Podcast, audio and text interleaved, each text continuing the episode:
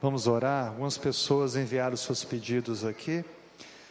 A Aparecida pede oração pela sua sobrinha de seis aninhos que não está bem de saúde. A Maria de Fátima também pede oração por amigos, especial também pela sua filha Daniele, que está doente, para que Deus traga a cura.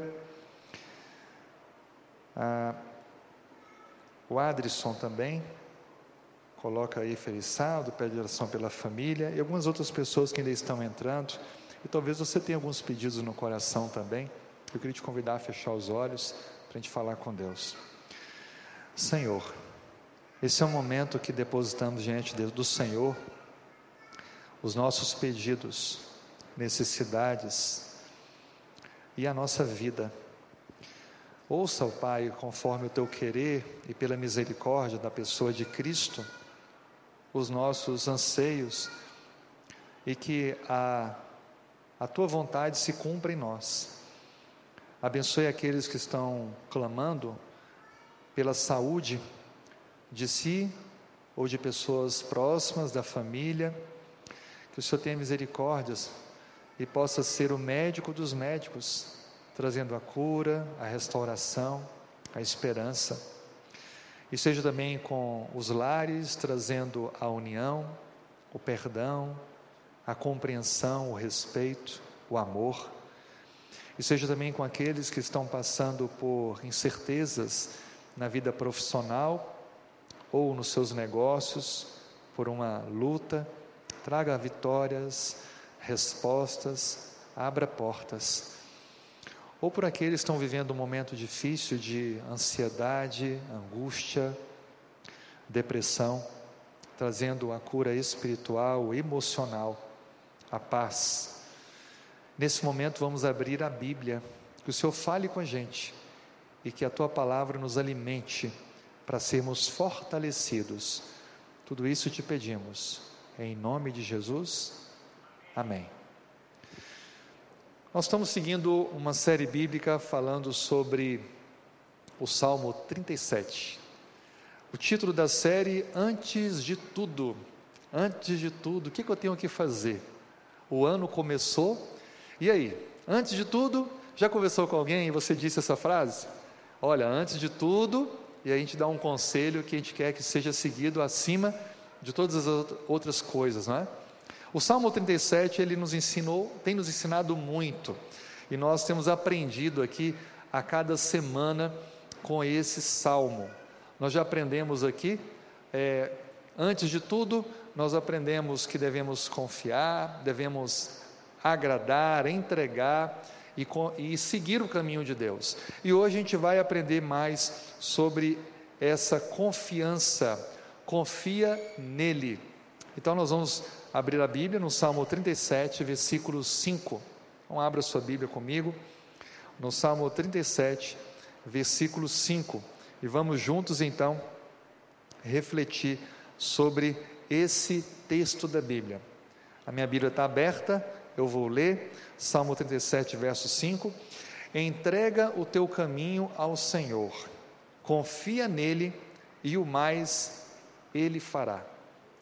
Nós encontramos aqui um, uma importante reflexão para esta manhã. Antes de tudo, precisamos confiar nele. Essa série bíblica que nós estudamos, ela já destacou aqui pelo menos é, três aspectos. Eu queria renovar com vocês o aprendizado. Primeiro, a entrega. O capítulo, esse Salmo 37, ele fala que a gente deve entregar. Entrega. A entrega significa que devemos deixar tudo nas mãos de Deus. Entregar não é fácil. Para quem sabe dirigir, por exemplo, entregar o volante para outra pessoa não é algo fácil. A gente fica ali dirigindo junto, né? A entrega, a entrega do coração para alguém que você começa a se relacionar, você tem medo de se frustrar, de ser decepcionado ou decepcionada, ou traída, traído. Então, entregar o coração, abrir a sua intimidade, não é fácil. E nós aprendemos que na relação com Deus precisamos entregar. A segunda coisa que aprendemos nessa série é que precisamos também conhecer o caminho. teu caminho. O caminho não é o meu. Eu posso traçar um caminho, uma rota, mas quem realmente tem o caminho certo para a nossa felicidade é, é Deus. O caminho é dele para nós. Então entrega o teu caminho, porque ele tem um caminho próprio para a nossa felicidade. E outra coisa que aprendemos na semana passada é sobre Deus. Entrega teu caminho ao Senhor. Quem é Deus? A gente já compreendeu um pouquinho as dimensões de Deus, o agir de Deus, o ser de Deus. Porque se a gente conhece melhor a Deus, a gente vai poder se relacionar melhor com Ele. Porque não é assim numa amizade, num namoro ou num relacionamento, a gente precisa conhecer o outro para poder então estabelecer níveis de confiança. A relação vai então se desenvolver a partir do conhecimento. E conhecer a Deus é muito importante, é necessário. Então a gente vai se deter hoje no confiar. Eu queria pedir à equipe para ir passando as telas, por favor. O que é confiar? Já para pensar sobre confiança? A gente muitas vezes, esse texto a gente já leu, a próxima tela, pronto. O que é confiar? A gente às vezes tem dificuldades para entender isso com relação a Deus, mas pensa comigo, se você confia, é, mesmo sem parar nisso, quando você entra num táxi, por exemplo, você pega o táxi e confia de que aquela pessoa que está dirigindo vai te levar até o seu destino, não é assim? A gente confia de que ele não vai ser imprudente, de que ele não vai passar o sinal vermelho e ser, é, se colidir com outro veículo, talvez um caminhão maior, que pode causar uma tragédia. A gente confia.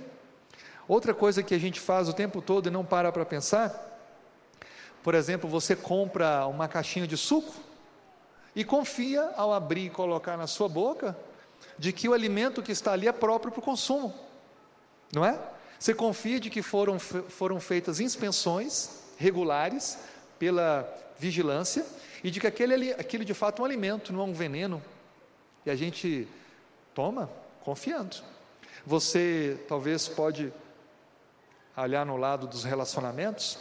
Você quando assume um compromisso com alguém, seja uma parceria profissional ou um namoro, um casamento, você confia que a outra pessoa não vai te trair, que ela não vai te frustrar, você confia que a outra pessoa vai te fazer feliz como você quer fazer ela feliz, ou que ele vai ser um parceiro de trabalho profissional que vai querer o bem de nós dois, da parceria dos dois, e não fazer algo por trás, pensando apenas em si mesmo.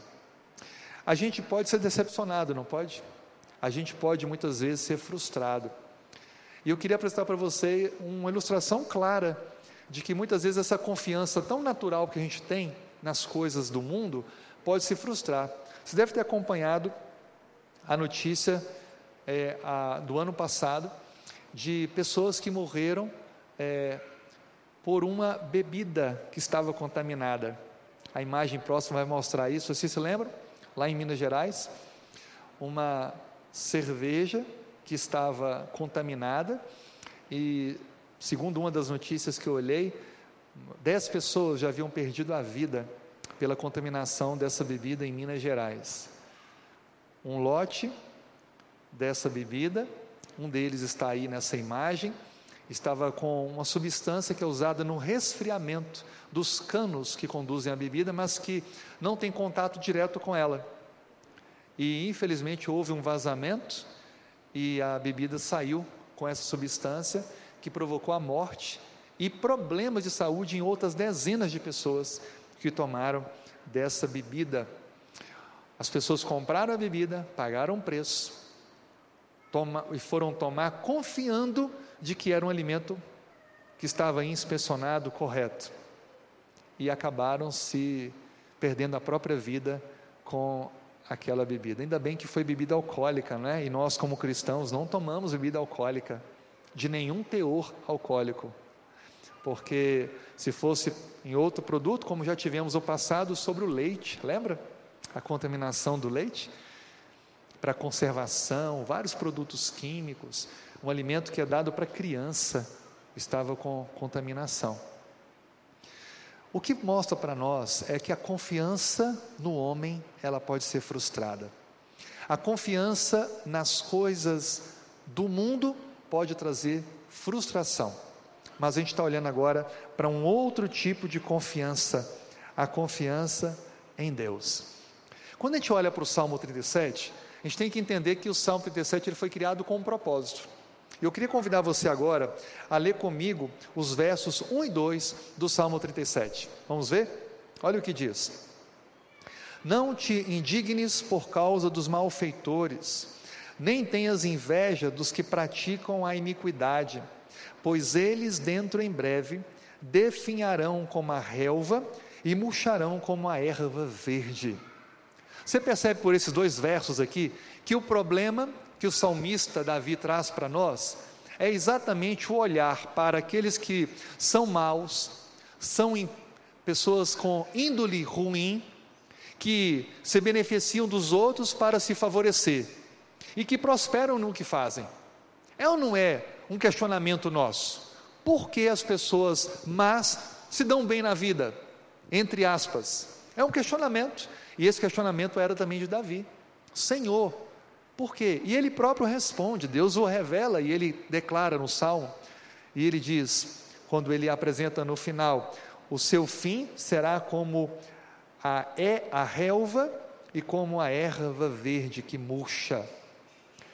Davi foi conduzido por Deus a olhar além daquele momento de aparente prosperidade.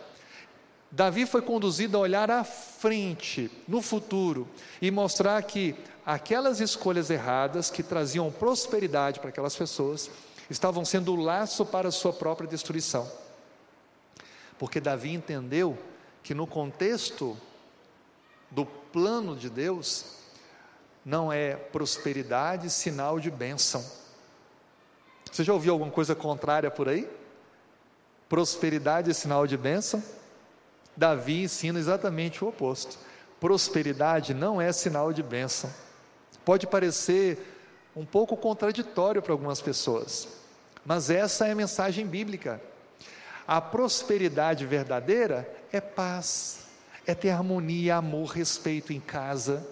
Deus pode também te tornar próspero no seu trabalho. Você lutou para alcançar o, a posição que chegou, com honestidade, com integridade, isso é uma benção.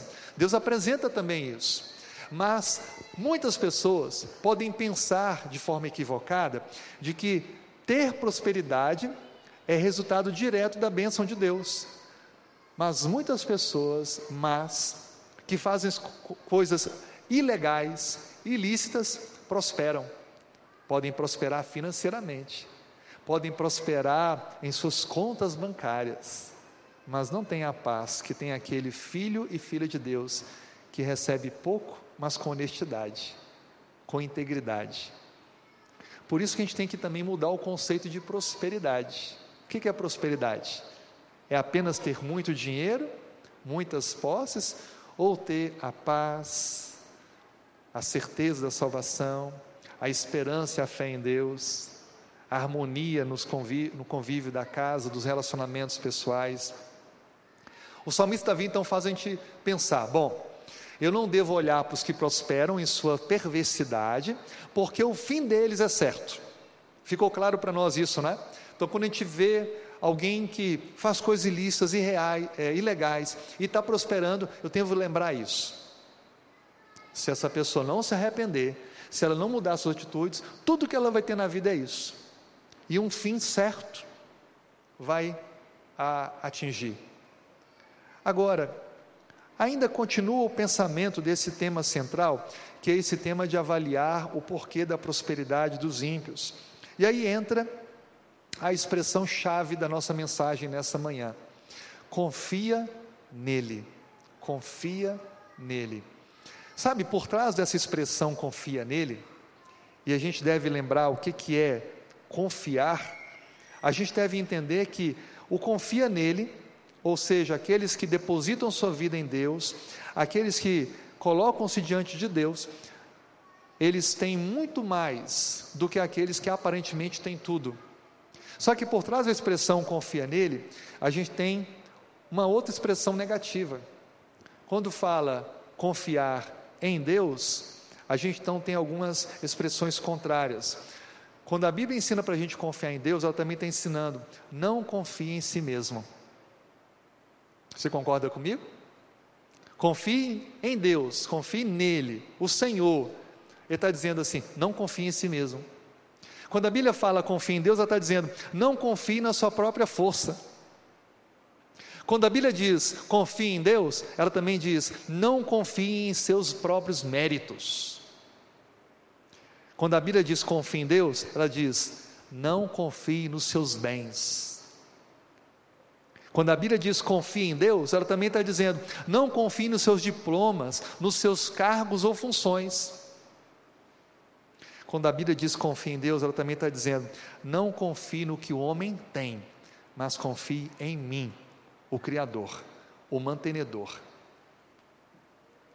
Fica claro para nós, porque a gente aprende muito mais com o não do que com o sim.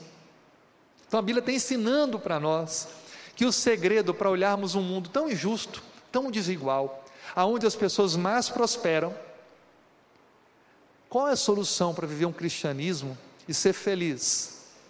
É não olhar para essa bon... grande conquista dos ímpios como se fosse o maior de todos os benefícios, mas olhar para o Deus que nos sustenta e que nos dá a vitória como aquele que realmente vai nos dar a grande recompensa, o grande benefício. Confia nele, confia nele. Talvez eu estou dizendo para alguém nessa manhã que tem confiado muito em si mesmo e não nele, o Senhor tem confiado muito nas soluções que você encontra ou acha que tem para os problemas. Quantas vezes a gente já fez coisas que a gente se arrependeu depois, por a gente não ter confiado em Deus, não ter confiado no Criador? Quantas situações a gente passou que a gente proveu uma solução, ou como dizemos aqui, um jeitinho brasileiro para resolver um problema que deveria ser depositado para o Senhor? Sabe, essa, essa solução humana, ela pode até dar uma falsa sensação ou temporária sensação de vitória, de solução, mas ela não traz aquilo que só podemos receber em Deus. Confia nele. É uma mensagem de Deus para mim e para você. Pararmos de trazermos soluções humanas para situações que só Deus pode solucionar. Eu devo sim lutar, me esforçar, fazer aquilo que está ao meu alcance, mas lembrar que a confiança nele é deixar que ele possa agir, mesmo quando faltarem forças ou eu não enxergar respostas, porque ele é o Deus do milagre, do impossível. Confia nele. Não confiar em mim mesmo, não confiar nos meus méritos, não confiar no que eu possuo, não confiar nas minhas atribuições, nos meus cargos ou aonde eu cheguei, mas confiar naquele que me mantém, naquele que me criou e naquele que me salva. Confiar. O que é que significa confiar? Quando a gente olha os dicionários, a palavra confiar, ela é traduzida como entrega, como depósito da, da credibilidade a outro. Eu acredito algo ou alguma coisa a outro eu entrego a outro. Quando a Bíblia está dizendo assim, confia nele, confia no Senhor, o salmista nos faz esse convite, que é imperativo, confia. Ele está dizendo para mim e para você, entregue-se a Ele, entregue-se a Ele. Será que eu estou dizendo hoje, nessa manhã, falando com alguém que tem dificuldade para confiar em Deus? dificuldade para acreditar a sua vida, seu casamento, seus estudos a Deus, seus negócios, seus empreendimentos para Deus, confiar. Confiar é você entender que há alguém maior do que eu, há alguém que tem mais sabedoria do que eu e mais poder do que eu para resolver qualquer circunstância. E nós, seres humanos, somos muito tendenciosos a querer assumir para nós as coisas e acabar querendo resolver da nossa forma, do nosso jeito. O convite de Deus para mim, para você nessa manhã, é confiarmos nele. Confiar nele. é entregar a vida a Ele. Confiar nele, entregar e abrir o coração para Ele. Qual foi a última vez que você passou um tempo abrindo o coração para Deus? Dizendo quem você é, contando as falhas que você já cometeu, as pessoas que você já feriu.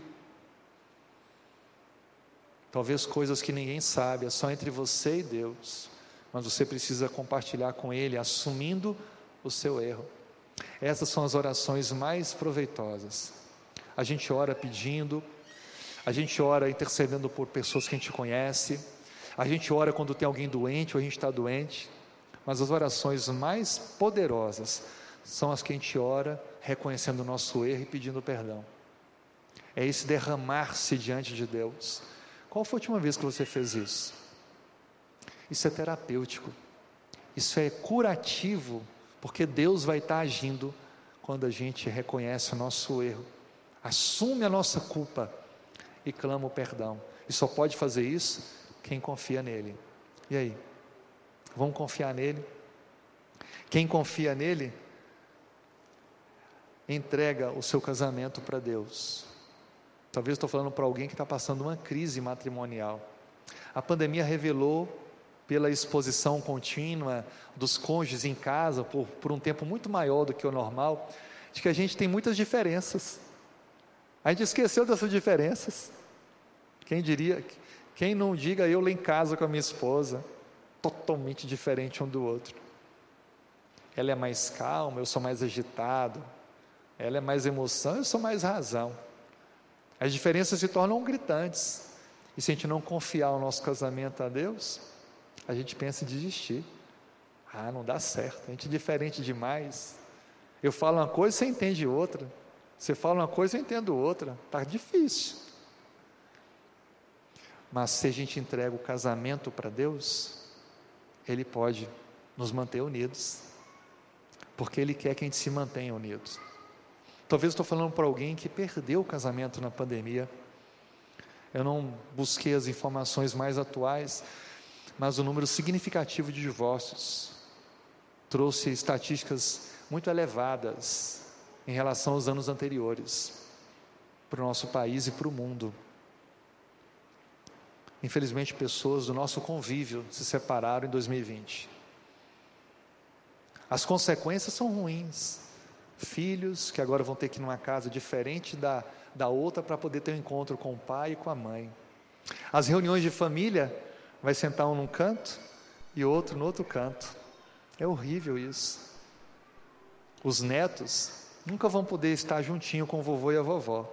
Ou é o vovô ou é a vovó, porque eles não moram juntos. E às vezes entra uma terceira ou quarta pessoa na história, porque é o novo marido da vovó ou a nova esposa do vovô. Deus ele quer também trazer para nós a bênção de enfrentarmos esse momento, assim como ele aconteceu. Mas se você ainda está no momento de decidir, decida entregar seu casamento para Deus. Não fique procurando quem está certo, quem está errado. Seja a voz de intercessão no seu casamento. Ore a Deus. Você não pode mudar o outro, mas você pode mudar a si mesmo, colocando-se diante de Deus. Ore pelo seu cônjuge marido, a esposa, se derrame em oração com Deus todos os dias. Talvez eu fale para alguém que está sendo traído ou traída, que está dolor, tá dolorido, está sendo cruel isso. Você não esperava isso. Derrame a sua vida, o seu casamento diante de Deus. Ele vai curar, Ele vai restaurar, Ele vai colocar o amor e a fidelidade nessa pessoa que lhe trouxe decepção. Confiar em Deus é entregar os negócios a Ele, o trabalho, a vida profissional. Nós vivemos um mundo tão injusto, né? A gente é questionado muitas vezes a querer fazer alguns ajustes no nosso negócio para para não ter que alimentar muitas vezes uma liderança corrompida. E a gente quer sustentar a família, ajudar aqueles que trabalham conosco, só que a gente não pode fazer aquilo que não é certo, ou deixar de fazer o que é nossa obrigação. Entregue seu negócio, seja ele pequeno ou grande, seja formal ou informal, entregue ele a Deus. Entregue sua profissão a Deus. Talvez você tenha um cargo público, você passou em um concurso, ou talvez você construiu sua carreira com muito estudo. Entregue sua profissão para Deus. Inicie cada dia com Deus, termine cada dia com Deus e continue ao longo do dia com Deus. E Deus vai te dar a vitória. Confia nele. Talvez eu esteja falando para alguém que está planejando um relacionamento mais sério. Confie a pessoa que você tem o desejo de conviver a Deus. Confia nele e ele vai dizer se é ou não a pessoa certa, se é ou não o caminho certo. Voltando ao texto, para concluirmos, o texto diz: entrega teu caminho ao Senhor, confia nele e o mais ele fará. O resultado da confiança é a atuação de Deus. O resultado da confiança é a atuação de Deus. E a Bíblia diz: agindo o homem, agindo Deus, quem impedirá? Agindo Deus, quem impedirá? Quantos nessa manhã desejam viver de fato a confiança em Deus? Você pode pensar agora numa área da sua vida que você quer acreditar a Deus, confiar a Deus. Você não precisa dizer, mas você pode pensar. E eu queria convidar você, eu também tenho algumas áreas que eu quero entregar para Deus essa manhã, renovar a entrega. Eu queria convidar você, se você tem algo a confiar, a entregar a Deus, além, é claro, da sua vida de maneira geral, a ficar em pé comigo para nós orarmos e entregarmos em oração diante do Senhor de forma coletiva. Amém. Amém. Oremos. Senhor, muito obrigado por podermos refletir sobre o que é de fato confiar. Somos fáceis de confiar no dia a dia, em coisas, em meios de transporte, em alimentos, mas precisamos aprender a confiar de fato no Senhor.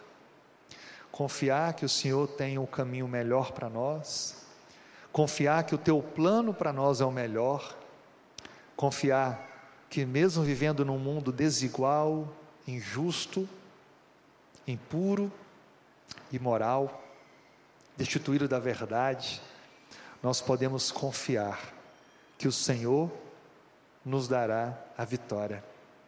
Obrigado por entender que a verdadeira prosperidade ela está muito além de recursos financeiros, monetários. Ela está em entregar a vida em tuas mãos e ter a paz que só vem do Senhor. Conduz o nosso lar, trabalho, vida profissional, negócios, os relacionamentos e todas as áreas que cada um agora está pensando e entregando a Ti. Entregamos a Ti a nossa vida, confiamos a Ti o nosso coração, pedindo que o Senhor possa conduzir-nos à vitória, provendo soluções, nos dando forças a continuarmos na caminhada, nunca duvidando de que o Senhor é o nosso Deus e nunca nos abandona. Nós oramos em nome de Jesus. Amém.